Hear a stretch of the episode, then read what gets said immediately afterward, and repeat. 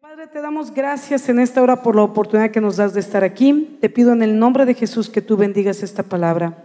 Señor, que tu palabra no vuelva vacía, sino que cumpla el propósito por el cual es enviada esta mañana. Que a través de ella podamos aprender más de la vida cristiana, más de los planes y propósitos que tú tienes para cada uno de nosotros, pero también podamos entender, Padre, de qué manera es que llega la bendición y la prosperidad sobre nuestras vidas y podamos ser hacedores, Señor, para poder recibir el galardón, para poder recibir el fruto, Señor, de aquello que se da. En el nombre de Jesús, amén y amén. Muy bien, iglesia, pues casi que te soplo con la oración, ¿verdad? Aquello de lo que voy a compartir. Y he estado hablando acerca de llaves de prosperidad hace un año, pero solo cuando he podido eh, tener la oportunidad voy soltando. Cada una de ellas son ocho llaves, hemos hablado de tres. Las llaves de prosperidad siempre van a tener que ver con dar, no puede ser de otra manera. El que retiene acumula para pobreza. El que retiene se le agusana lo que tiene. Y ya lo hemos platicado en, en las otras enseñanzas. Pero hemos hablado de la importancia de dar el diezmo, porque además ese es un mandamiento de Dios. Y ya hemos entrado en detalles de, de todo eso. Cuando la gente dice, ¿por qué siempre piden dinero? No me lo digas a mí, escupe para arriba, porque lo dice la Biblia, no lo digo yo. Entonces hemos hablado de diezmo, que es un mandamiento, hemos hablado de ofrenda, que en ella Dios ve nuestro corazón, hemos hablado de primicias y cómo cuando damos lo primero del año, Dios bendice el resto. Dice la palabra que cuando la raíz es santa, la masa restante lo es. Cuando la raíz es santa, las ramas lo son, las hojas lo son, el fruto lo son. Pero tenemos que empezar lo primero. No solo es dar las primicias, pero también aprendemos que es lo primero, ¿verdad? Para que la masa restante, tus finanzas restantes, sean bendecidas. Hoy te quiero hablar de la cuarta llave de prosperidad y quiero decirte que de las ocho llaves, esta cuarta llave es la última llave de la que voy a hablar, donde tú das al reino, porque las otras cuatro llaves tratan de dar al prójimo y a través de ello también hay prosperidad en tu vida. Amén. Así es que esta es la cuarta llave que tiene que ver con dar al reino y que son las llaves más fuertes para prosperidad. Son las más fuertes. Pues dar al prójimo y Dios te va a bendecir. Pero cuando tú das al reino, Dios te ensancha enormemente. Amén. Muy bien, entonces, la cuarta llave de prosperidad es la llave de dar a las misiones. Y hoy te voy a hablar de misiones, no del trabajo del misionero, que desde hace mucho tiempo hemos querido enseñar de esto a la iglesia también, la cuáles son las funciones de un misionero, cómo, de un misionero, cómo trabaja un misionero, este, todo esto, pero eh, hoy te quiero hablar del dar a las misiones, ¿no? Em, hoy es necesario saber que no solo el enviado hace el trabajo misionero, sino cada persona que aunque no puede ir, apoya al enviado, ¿verdad? Económicamente, en sustento, en recursos para el misionero y para la obra misionera, porque el misionero tiene que comer. A veces como que dices, no, yo doy para la misión. ¿Y él con qué va a comer?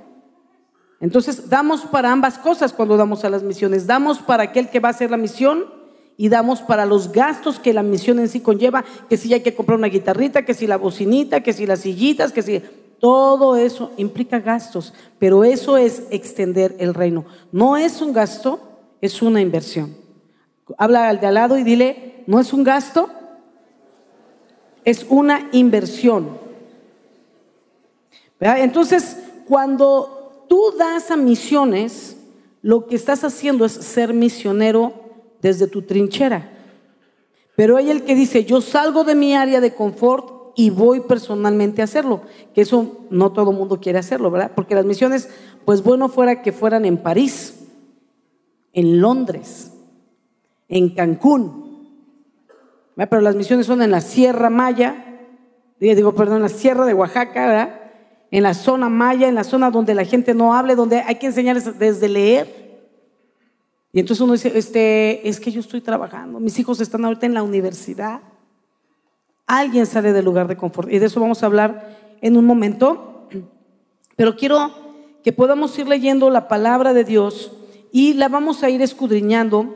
Y vamos a leer Filipenses capítulo 4, versículo 10 al 20, y lo voy a estar leyendo en la nueva traducción viviente. No sé si me la puedan poner igual así en la pantalla, no sé si se pueda, pero si no, pues vas a ir leyendo eh, de alguna manera vamos a leer de lo mismo, con diferentes palabras explicado, pero lo quiero ir compartiendo de la nueva traducción viviente, Filipenses 4 del 10 al 20, y mientras vamos a ir leyendo eh, versículo por versículo o algunos versículos juntos, y voy a ir avanzando mientras voy leyendo versículos y vamos a ir desmenuzando la escritura para ir entendiendo con, con, con claridad y con pasión, ¿verdad? lo que Dios nos está hablando a través del apóstol Pablo.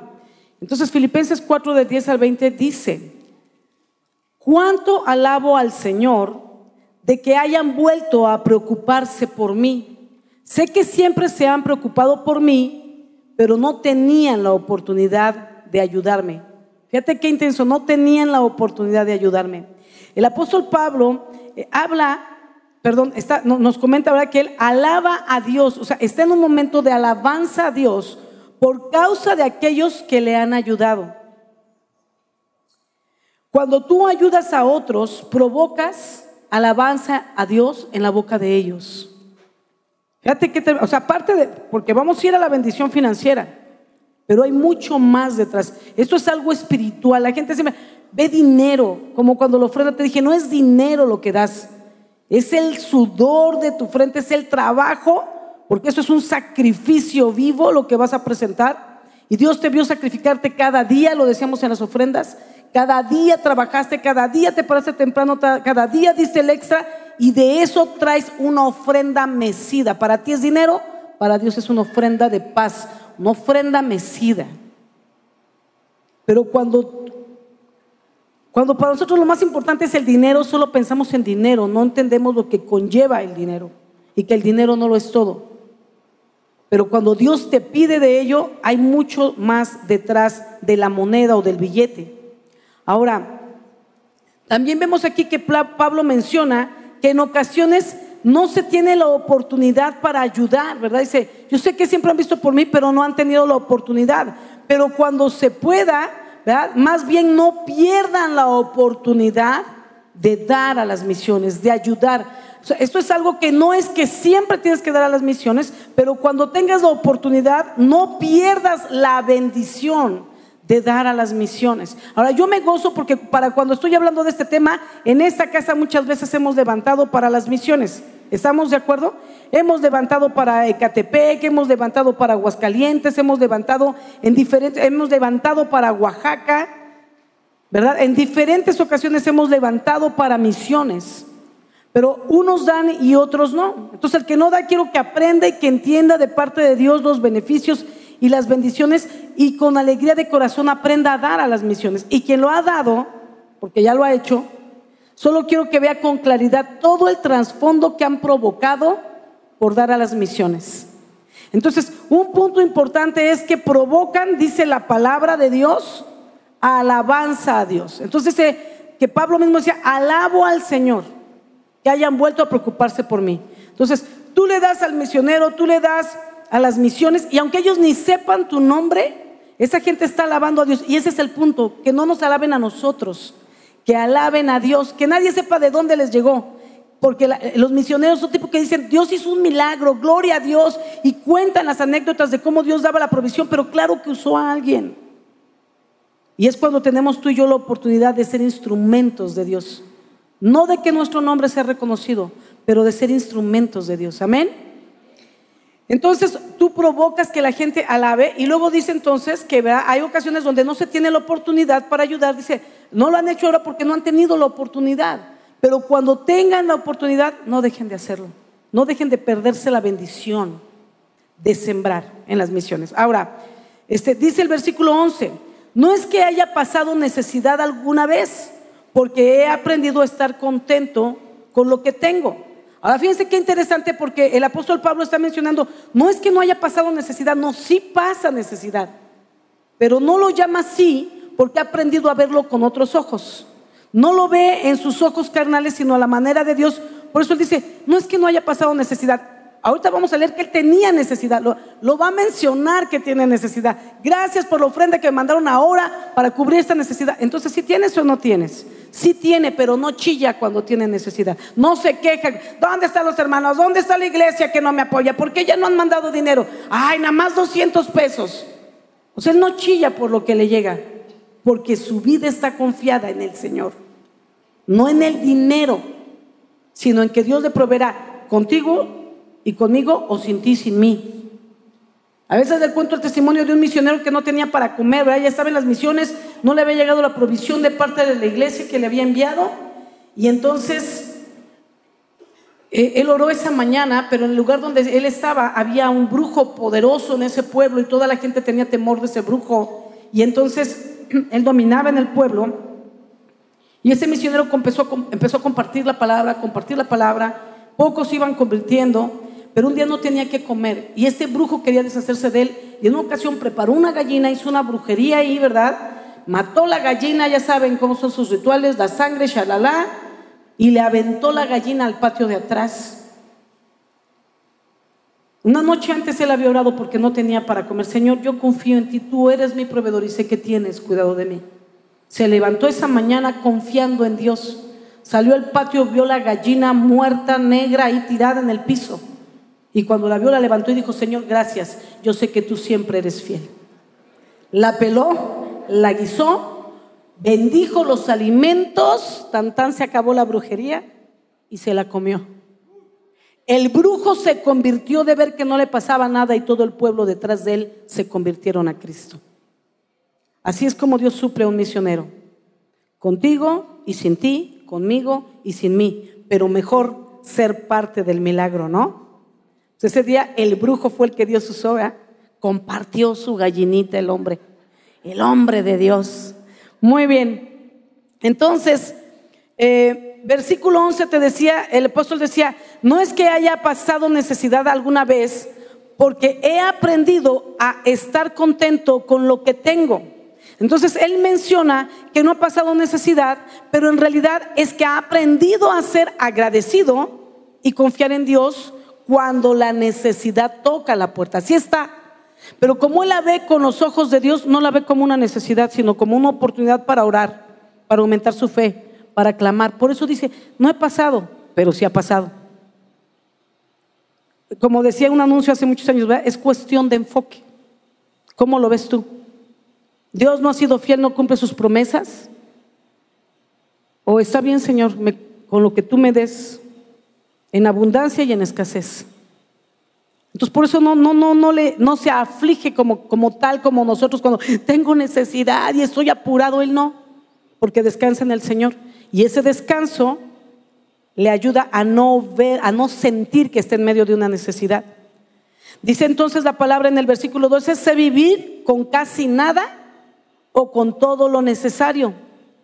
He aprendido el secreto, porque es un secreto, de vivir en cualquier situación, sea con el estómago lleno o vacío, con mucho o con poco. Esa debe ser la actitud de un misionero y esa debe ser la actitud de todos nosotros para ser agradecidos. Entonces, ¿cuál es ese secreto? El secreto es un corazón agradecido confiado en Dios y enfocado no en las circunstancias, soy rico, soy pobre, tengo que comer, no tengo que comer, sino que se enfoca en el llamado, en la visión y en la meta del por qué está ahí. Yo me imagino que debe haber momentos donde no tiene que comer y entonces cuando tienes la, actitud correcta, ¿verdad? Como él, entonces no tienes que comer y dices, voy a hacer tres días de ayuno. ¿A poco no hemos hecho tres días de ayuno? Solo agua. Y no te mueres de eso. Pero si no lo tienes en la cabeza y no tienes que comer un día, piensas que te vas a morir de, Señor, hoy no tuvimos, ¿cómo puede ser un día sin comer? Bueno, transfórmalo en un día de ayuno. Entonces ya no dices, tengo un día sin comer, sino estoy en ayuno y me faltan dos. O sea que aunque te llegue la provisión, ¿verdad? Tú dices, me la sigo. Es entonces cuestión de enfoque, aprender a ver no con nuestros ojos carnales, sino con los ojos espirituales. Eh, versículo 13 dice, pues todo lo puedo hacer por medio de Cristo, quien me da las fuerzas. Entonces, volvemos al punto. No es en nuestras fuerzas porque es cuando nos quejamos, pero cuando aprendemos a confiar en Dios y a mirar las cosas como Él las ve, entonces podemos ir adelante. Su confianza está totalmente puesta en Dios. Versículo 14. De todos modos, han hecho bien dice el apóstol, al compartir conmigo en la dificultad por la que ahora, ¿cuándo? Ahora atravieso. Por fin, Pablo, ¿sí o no tienes necesidad? Sí, pero no se queja. Sí, pero no lo ve como tal porque sabe que tiene un Dios que le suplirá en el momento que Él quiera. Él no llega tarde. ¿Estamos de acuerdo? Muy bien. Entonces, eh, Él agradece, ¿verdad?, que hayan sembrado en esta dificultad que Él tiene en este momento. Versículo 15 dice, como saben, filipenses, ustedes fueron los únicos que me ayudaron económicamente cuando les llevé la buena noticia, o sea, el Evangelio, por primera vez. Y luego seguí mi viaje desde Macedonia. Ninguna otra iglesia hizo lo mismo. No es fácil ser generoso, pero es un privilegio. Y trae muchas consecuencias de honra a nuestras vidas y de, y de darle honra a Dios con ello.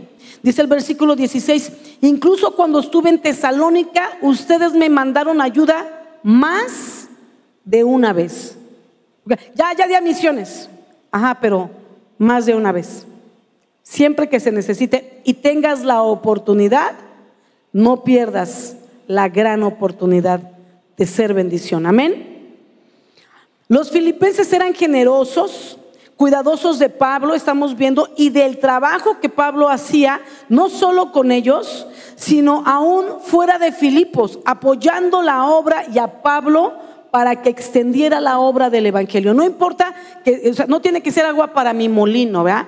vamos a levantar una ofrenda para comprar cámaras en la iglesia, ¿verdad? Y a lo mejor todos siembran. Ahora vamos a levantar para el terreno en Oaxaca. No, yo ni voy a Oaxaca. Entonces quiere decir que das para ti mismo, ¿verdad? Pero damos para el reino de Dios aquí y donde Dios nos mande que sembremos y plantemos, vale la pena. Amén. Muy bien. Como un pequeño verbiero cultural te comento que ahora que hubo terremoto en Oaxaca el año pasado y muchas casas se cayeron, aparte de que muchos de ustedes fueron generosos y pudimos llevar apoyo y ayuda a Oaxaca, ¿fue el año pasado o el antepasado? El pasado, ¿verdad? Se llevó el apoyo, se llevó comida, se llevó alimentos y demás. Quiero decirte que muchas casas se cayeron y lo que, y lo que hace tiempo Mundo de Fe sembró en un terreno y la construcción de la iglesia en Oaxaca, que lo que le faltaba era el techo, que ha, sido caro para poderlo poner, pero ellos en Oaxaca, siendo tan pocos, pusieron la mitad del dinero y Mundo de Fe la otra mitad del dinero para la compra del terreno y la construcción de la nave que le faltaba el techo. Pero cuando fue el terremoto hubo tantos lugares tan fracturados y tanta gente sin casa que Mundo de Fe, Oaxaca, la iglesia, que con alegría de corazón muchos de nosotros aportamos para ello, se convirtió en un albergue para todos los damnificados. En ese nivel trasciende lo que tú das. Ni siquiera nos imaginamos, nosotros pensamos que va a ser una iglesia, también fue una casa de refugio.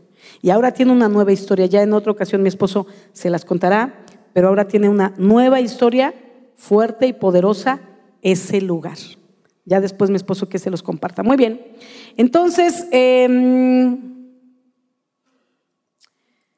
Estábamos hablando cómo se apoya la obra no solo donde estamos, pero también fuera del lugar, no una vez, a veces se requiere muchas veces, las veces que sea necesario. Mientras pueda, lo voy a hacer.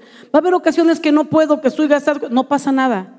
Pero cuando vuelvas a estar estable, no dejes de hacerlo, no dejes de perder la oportunidad. ¿Por qué lo dijo? Gracias que me han dado últimamente no lo habían hecho, pero no habían tenido la oportunidad. Quizá no habían tenido la oportunidad porque Pablo no había tenido la necesidad. Pero cuando hay la necesidad, siempre habrá una gran oportunidad para nosotros. Las necesidades, fíjate lo que lo, voy a decir si me está cayendo el 20 ahora, pero las necesidades de Dios, entre comillas, son oportunidades para nosotros. El Señor dice, necesito obreros, Señor, una oportunidad para servirte. Necesito un templo, Señor, aquí está el dinero en que te apoyo en el reino. Él dice, yo necesito esto y tú dices, Señor, es mi oportunidad de decirte con acciones que te amo, de cumplir con el compromiso que muchas veces he dicho a través de la alabanza o en mis oraciones contigo. Amén. Siguiente versículo dice, el versículo 17, mira qué padre, dice, no digo esto esperando que me envíen una ofrenda, que le acababan de enviar una, ¿verdad? Más bien quiero que ustedes reciban una recompensa por su bondad. Él solo estaba escribiendo esta carta para agradecer lo que otras veces habían hecho, lo que acababan de hacer hace poco y lo que habían hecho muchas otras veces atrás. Les estaba agradeciendo, les estaba reconociendo, pero está haciendo esta mención porque dice, no les estoy pidiendo una ofrenda más, sino que lo que quiero es que ustedes reciban una recompensa por su bondad. Y la versión 60 dice, quiero que ustedes reciban fruto que abunde en vuestra cuenta. Lo voy a volver a leer porque estaban dormidos. Dice el apóstol que, que esto que hacían por él para, por el trabajo que él hacía, ¿verdad? El campo misionero, dice, esto lo menciono, o sea, hago mención, hasta dejó por escrito, lo estamos leyendo después de tantos cientos de años después, pero hago mención porque quiero que reciban fruto, fruto dice la 60, que abunde, o sea, no como hay deposítame, no, pero que abunde en sus cuentas. Amén. ¿Sabes qué está diciendo? Tenemos una, ay, ahorita que te vi hasta Dios me mostró algo. Tenemos una cuenta en el cielo. Y cuando damos, no nosotros, el Señor nos mete a la cuenta. Y cuando tú necesitas, solo vas al cajero de la oración y sacas. Cuando tú das a las misiones, el, lo que está diciendo la palabra es que va a haber un depósito celestial de bendición para ti en tu cuenta para que eches mano de ello cuando lo necesitas. Amén. Y muchas veces, aunque no vas al cajero, pero te llega el informe, te llega el estado de cuenta para notificarte que lo tienes. Por eso a veces cuando tú tienes necesidad, te llega, te llega. ¿Y esto pero de qué, no? Y mira, de verdad que si le dices, en lugar de nada más así como que, ¿por qué preguntas a Dios? Te va a decir, ¿te acuerdas lo de las misiones? Ahí está. Así fluye, así funciona. Este, mm, entonces fíjate qué intenso, porque esto es cuando te estoy hablando de esta llave de prosperidad, que las misiones son una llave de prosperidad, porque aquí dice él, más bien quiero que ustedes reciban una recompensa por su bondad versión 60, fruto que abunde en vuestra cuenta. ¿Cuál? La celestial, que va a ser depositado en bendiciones de cualquier tipo. Si lo que necesitas es económico, te va a llegar económico, pero si necesitas salud o si necesitas fe o si necesitas fortaleza, está en la cuenta depositado. Amén. Luego dice, eh, en esta ocasión, ¿verdad? Está ah, bueno, ya lo, ya lo expliqué. Este, versículo 18, por el momento tengo todo lo que necesito, dice el apóstol, y más aún. Estoy bien abastecido con las ofrendas que ustedes me enviaron por medio de Epafrodito. Es interesante, dice que cuando se da a un misionero, ¿verdad? Eh, que es lo que está enseñando. No debemos de darle, ¿verdad? Para que sobreviva. Ah, no, porque si sirves a Dios nos gusta ver a la gente como que descalzos. Jesús usaba sandalias porque él trae zapatos, porque no había zapatos en la época de Jesús. Había sandalias. Ah, no, pero entonces queremos que vistan hasta de túnica para que de verdad sea el misionero espiritual. Entonces, alguien que sirve a Dios lo queremos ver humilde. Para nosotros muchas veces la cabeza es como en pobreza, en miseria. Entonces Qué humilde es el hermano. Humilde no tiene ni siquiera que ver con dinero, sino con la actitud del corazón. Al contrario. Ahora fíjate bien. Entonces, cuando se da un misionero, no se le da para que sobreviva, sino para lo que necesita y aún más. ¿De dónde saqué el aún más? De Pablo. Dice que así le daban. Tenía todo lo que necesita y aún más. No me lo estoy inventando. Dice, y aún más tiene. Es una manera de honrarlo, porque es Él quien decidió salir del lugar de confort, como te decía al principio, para hacer el trabajo pesado en representación nuestra. ¿Sí me explico? Tú y yo no vamos, tú y yo trabajamos, tenemos dinero, vamos al mall, vamos al cine, tenemos Netflix, Él está en la sierra tiene que bajar caminando de la sierra, de donde esté muchas veces caminando, para donde haya una señal, para mandar algún reporte, porque ni internet tiene, pero él sale del lugar de confort a hacer el trabajo y queremos que, pero para qué, pero a ver, pero o sea, ¿cómo? ¿Pero cuánto gastaste del pollo? O sea, ¿le vas a contar los chiles? Dale para que tenga, para lo que necesita y más. Porque ese más es un guardadito por si se enferma.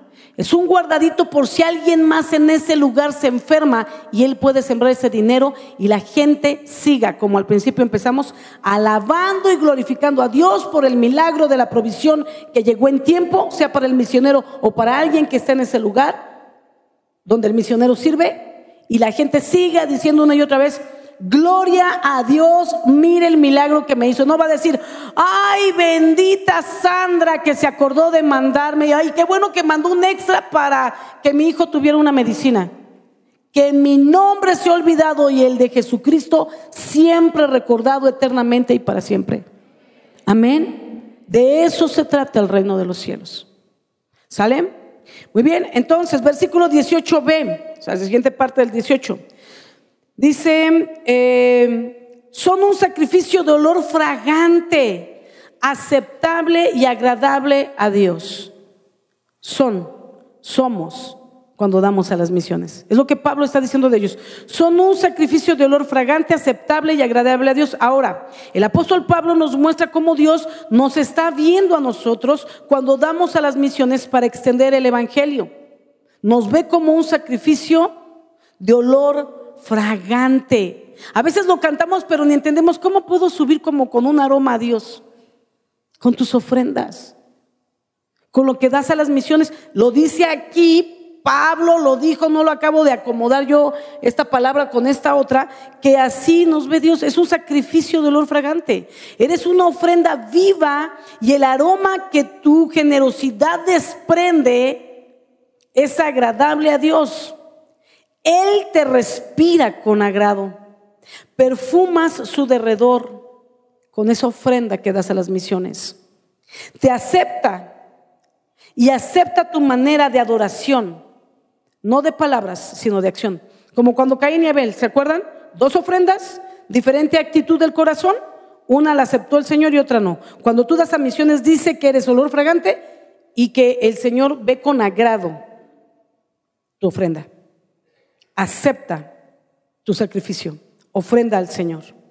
Porque no es el, yo di al misionero, perdóname, a quien le diste fue al Señor. Porque el dinero que tú diste, que es dinero, es para el misionero, pero el efecto va hacia arriba. Como cuando prendes un sacrificio, me explico. Metes ahí un sacrificio, prendes la leña, el humo hacia dónde va? Va hacia arriba. Llega al trono de Dios, agrada, perfuma su derredor en su trono de gloria. Está oliendo tu aroma fragante mientras los ángeles cantan. Y la bendición viene de arriba hacia abajo, no del misionero, no de la iglesia, porque reprochas a la iglesia que tú diste a las misiones. ¿Y a mí qué? De verdad, yo no fui a las gorditas, yo no me lo comí. El misionero lo recibió. Pero tú vas a recibir ni de mi mano ni de la del misionero de parte de Dios en tu cuenta celestial, como dijo el apóstol. Amén.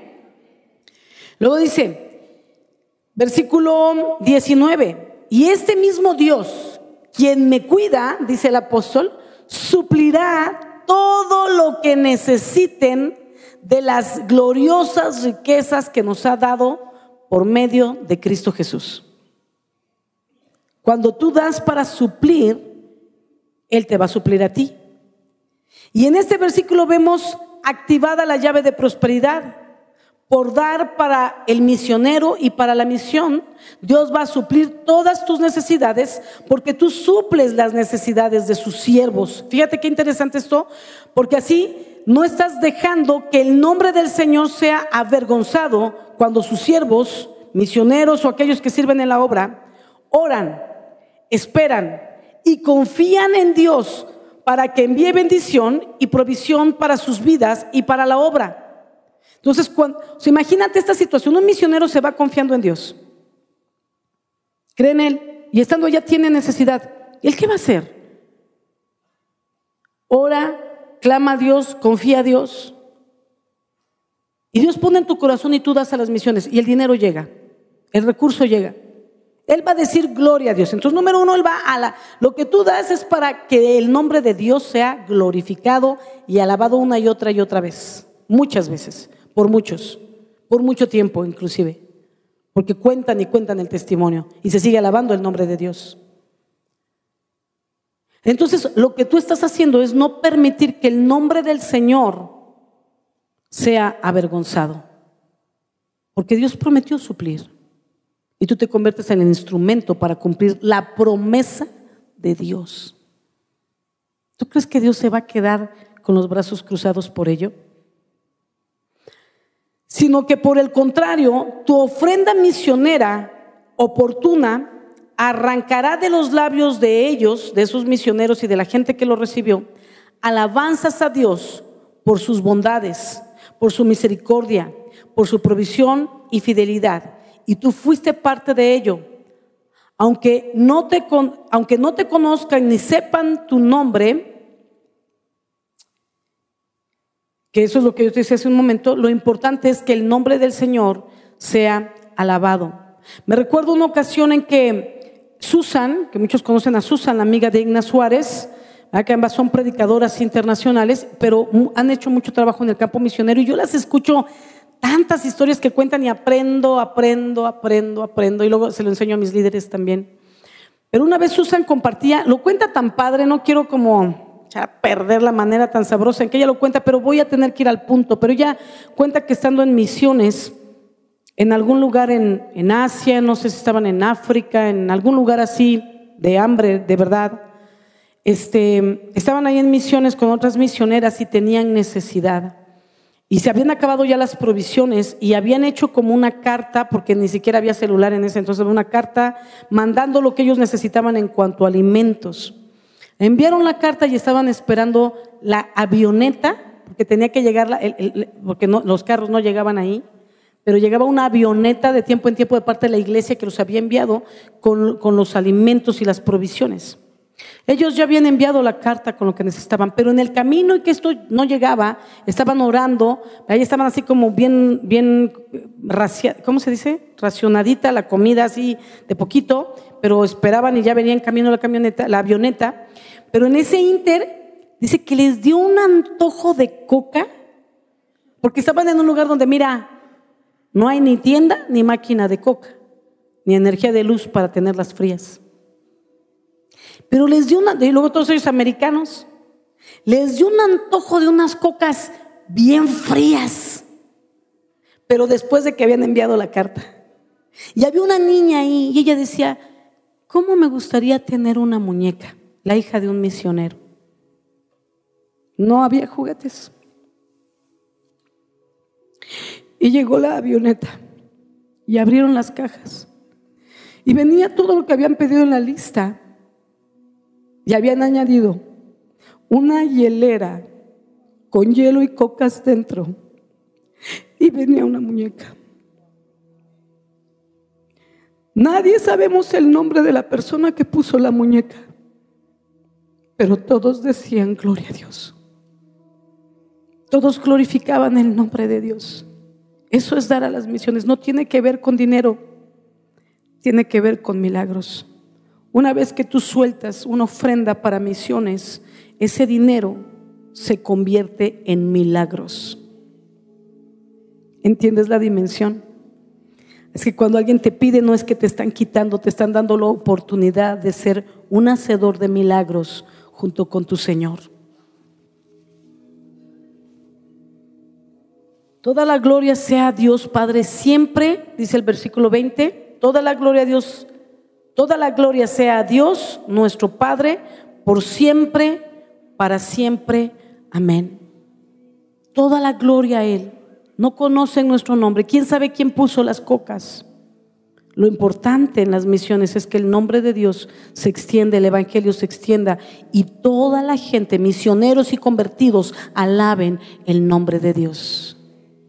Entonces, Dios nos va a dar honra a nosotros, depositando a nuestra cuenta viendo por nuestras necesidades, porque lo que sembramos cosechamos. Y en las misiones tú siembras para cubrir necesidades. Esta es la promesa.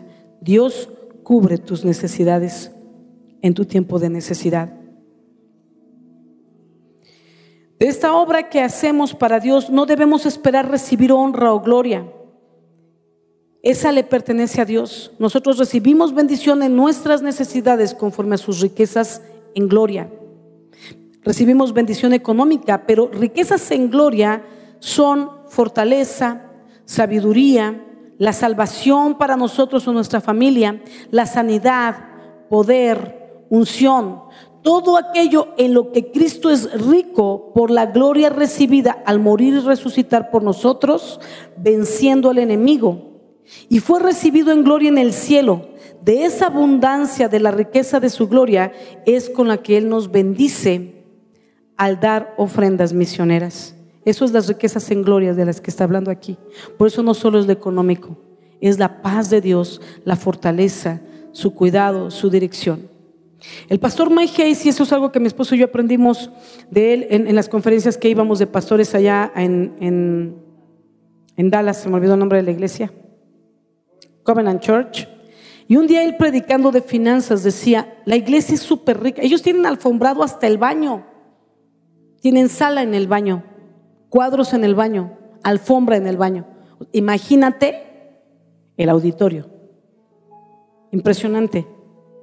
La gente llegaba hasta con sombreros y guantes, carros deportivos, carros y camionetas de lujo del año. Toda la gente allí era próspera. Pareciera que es una iglesia donde llega gente rica, pero no es así. Escucha lo que te estoy diciendo, porque luego la gente se queda nada más con, ay, el dinero. Escucha lo que te estoy diciendo.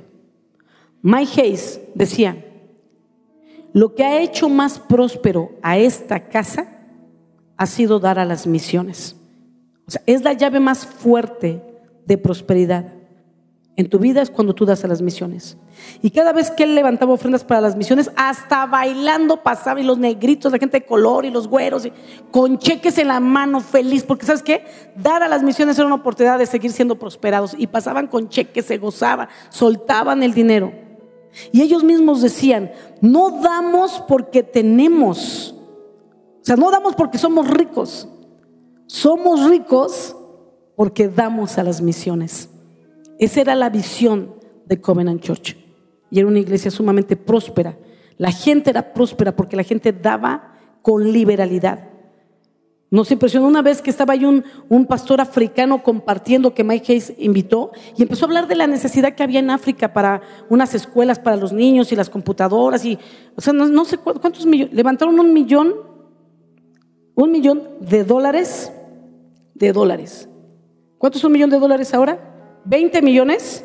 Te voy a decir cómo lo levantaron. Simplemente Mike, él terminó compartir, Mike subió bien tocado, llorando, porque impresionaba el testimonio, lo que él contaba y la necesidad que había. Y él, y él empezó a hablar de esa necesidad, ta, ta, ta, pero nosotros podemos hacerlo. Y vamos, es más, vamos a levantar una ofrenda ahora. Ellos necesitan un millón de dólares. Tú y yo podemos darlo. Ellos hacen el trabajo difícil. Oró la gente, amén, prendidos, porque no es, ¿sabes por qué? Porque el dinero no es un problema en su corazón. Se levantaron, ya había sido el tiempo de las ofrendas y los diezmos. Luego vino la prédica. Al final de la prédica convocó esta ofrenda. Y en ese instante se levantaron los 20 millones de pesos. En ese momento se los llevó para África. ¡Ay, tanto dinero! Olvídate. Tenía una función y un propósito ese dinero. El punto es, cada una de esas personas que se levantó a dar, ¿qué sucedió en ese momento? Provocó que, ángel, que bocas en África y ahí mismo en ese lugar glorificáramos el nombre de Dios. Y sus cuentas fueron llenas y sus necesidades cubiertas porque son hombres y mujeres que cubren las necesidades de otros. Así funciona la palabra. Amén. Muy bien, y entonces eh, él anualmente levantaba, anualmente levantaba promesas. Al inicio del año se levantan allá promesas para las misiones. Y es una promesa que dice, eh, puedes dar esto o esto o esto, o lo que Dios ponga en tu corazón, o Él ponía 5 dólares, 50 dólares, 500 dólares, según la posibilidad de cada quien, pero mensual. Entonces yo doy a las misiones todo el año. O sea, cada mes das tus 5 dólares, o tus 50, o, eh, allá eran dólares, ¿verdad? O lo que Dios ponga en tu corazón, pues dices, pero mensual voy a dar a las misiones. Mensual estás acumulando en tu cuenta. Mensual estás siendo cubierto en tus necesidades porque tú cubres mensualmente las necesidades en otros lugares para que se extienda el reino de Dios. Porque a veces cuando la gente no lee la Biblia, solo dice, ¿y qué hacen con los diezmos? ¿Y por qué no los mandan a, y por qué no pagas tú la renta? Y entonces nosotros mandamos los diezmos a donde tú nos digas pero paga la renta mamá o papá. ¿Sí me explicó? Porque cada cosa y cada dinero que se pide tiene su objetivo, pero también cada dinero que se pide, porque tienen nombre, tienen su propia bendición. Y son diferentes llaves de prosperidad. Amén. Muy bien. Ahora, solo quiero terminar contándote rápidamente mi testimonio, porque te acuerdas que te dije, te voy a hablar de finanzas, te voy a hablar de dinero y hay gente a la que no le gusta, lo siento, tengo que hablar lo que la Biblia dice y hablo de todos los temas, incluyendo el dinero, finanzas. Pero te dije que te iba a hablar de estas llaves porque son llaves que yo he vivido, que yo he probado. No te voy a hablar de algo que no haya vivido. Y quiero cerrar con mi propio testimonio. Yo te voy a compartir para terminar que hace tiempo, ya hace como 11 años, la pastora Holland me invitó un día a ir a un congreso de mujeres a Costa Rica y Nicaragua, porque lo íbamos a hacer en México. Me dijo, ¿por qué no viene conmigo? Me pagó mis gastos. Me dijo, venga y vea cómo va a estar, porque iba a ser sobre el mismo tema de un libro que se llamaba Cuando las mujeres adoran. Y quiero que vea cómo lo vamos a manejar y todo para que se dé una idea y así haga el congreso en México. Y ellas iban a venir a, a compartir. Entonces fui. Y estando allá, así en medio de la alabanza, faltando cinco minutos para terminar la alabanza, me dijo, ahora que termine la alabanza, quiero que pase y comparta cinco minutos una palabra sobre este punto, sobre lo que ellas hablaban de la adoración. En un congreso de mujeres, tres mil mujeres, ¿no? sé que dije, Señor, lo tomo como mis primicias que me vas a lanzar a las naciones. Y y pasé, Dios me dio una palabra y la di. Y luego estábamos en Nicaragua y lo mismo, no me avisó nada hasta la mitad de la alabanza, me dijo, ahora que termine la alabanza, quiero que pase aquí también y dé una palabra a las mujeres. Y otra vez, cuando terminó todo el evento, ella iba con un equipo de americanas que iban haciendo misiones en Nicaragua y Costa Rica, en este congreso también, y entonces dos, de las mujeres que estaban ahí, líderes de, de, Covenant Church, de, con el pastor Mike, me llamaron a su habitación y fui, y entonces me dieron una ofrenda.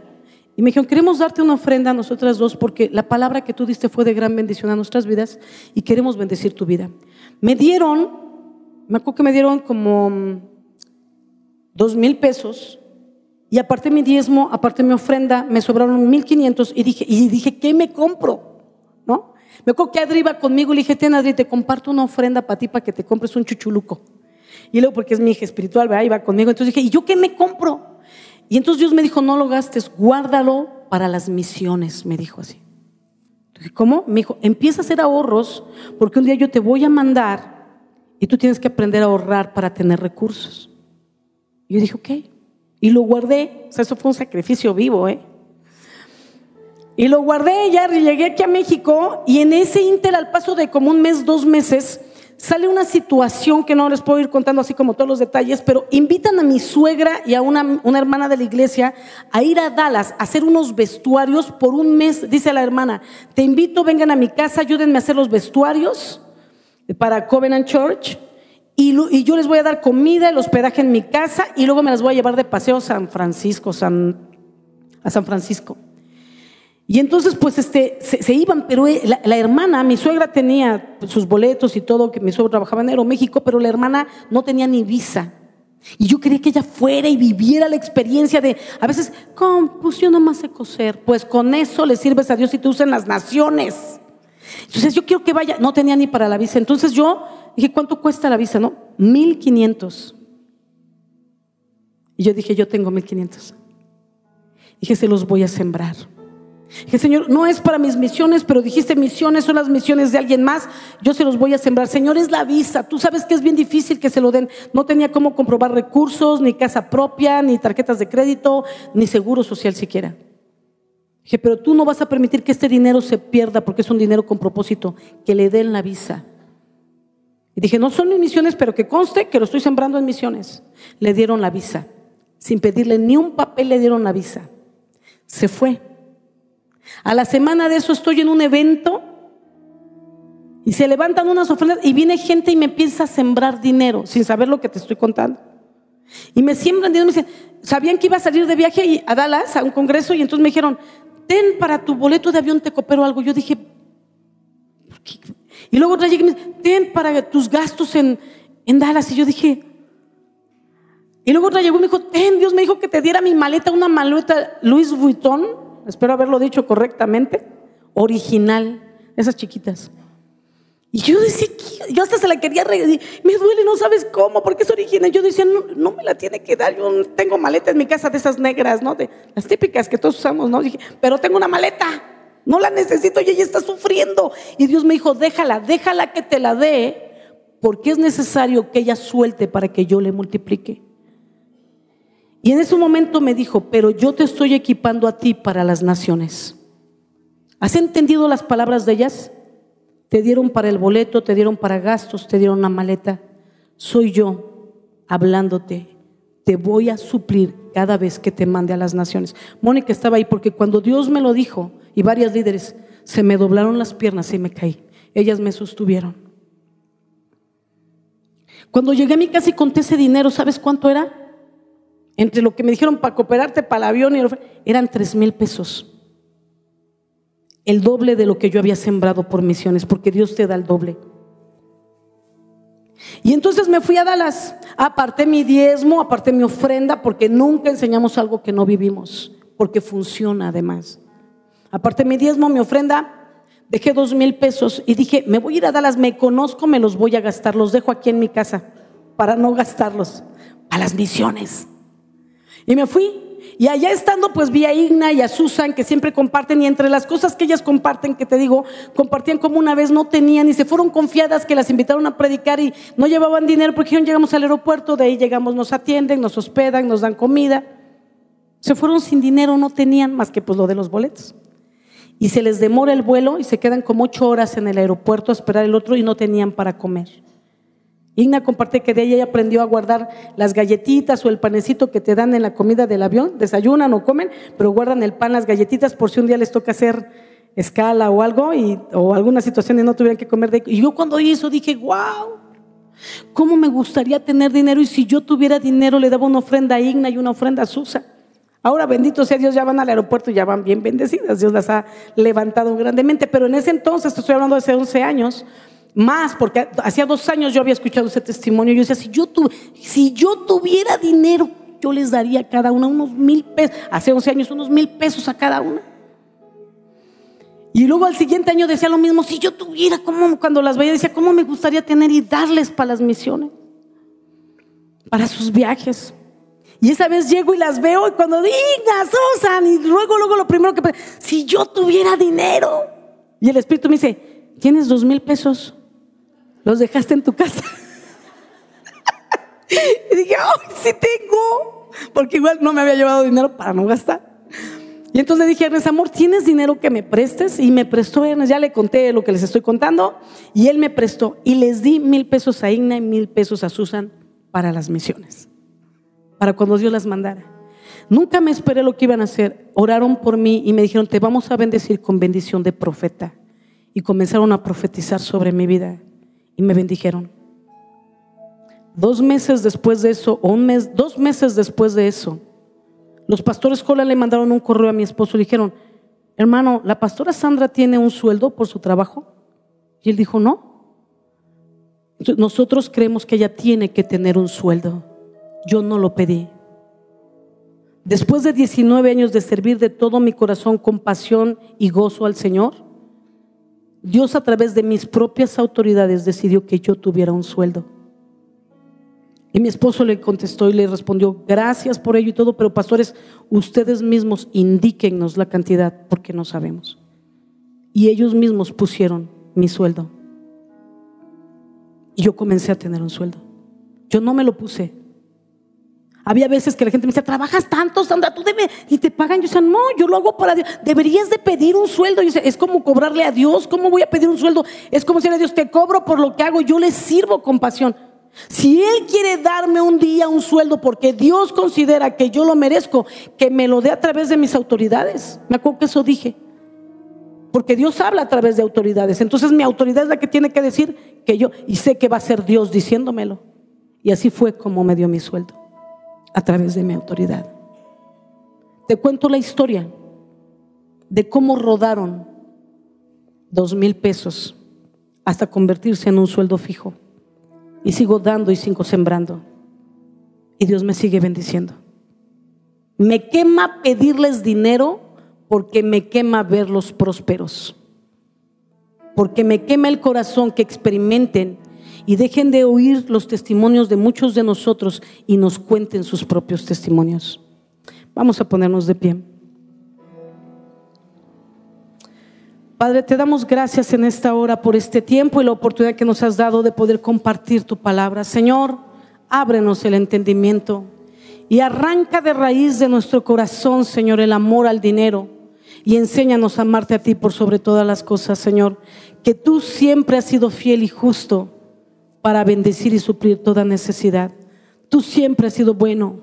Todo lo que tenemos viene de ti, incluyendo nuestra salud, y nosotros mismos te pertenecemos. ¿Cómo podemos negarte lo que tú nos pidas? Gracias porque hoy podemos entender, Señor, que cuando damos a otros en misiones y en sus necesidades, provocamos que los labios de muchos se abran para glorificar no nuestro nombre, pero el tuyo, porque en lo que damos ven tu fidelidad, tu respuesta, su fe contestada, su fe respaldada.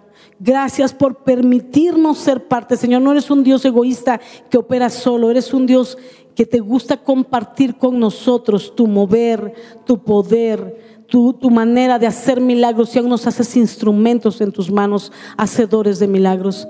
Te pido que bendigas a todo dador alegre en esta casa, que nos enseñes a cada uno a ser dadores alegres y no solo que lo aprendamos nosotros, pero lo enseñemos, lo enseñemos a nuestras generaciones, que la generosidad del mundo de fe no perezca con nosotros cuando partamos de esta vida, sino que nuestras generaciones lo hagan crecer aún más en el nombre de Jesús. Declaro, Señor, que tú bendices a todos dador alegre y a todo sembrador en misiones, Señor, porque hay muchos aquí que han dado a las misiones. Bendíceles y multiplícales. Y los que no han tenido la oportunidad de experimentarlo, Señor, dales el privilegio. Como decía Pablo, quizá no lo han hecho porque no han tenido la oportunidad. Dales el tiempo, la ocasión y los recursos para hacerlo, Señor. Que de lo poco que tengan compartan y que experimenten tu multiplicación sea sobreabundante. En el nombre de Jesús. Amén y amén.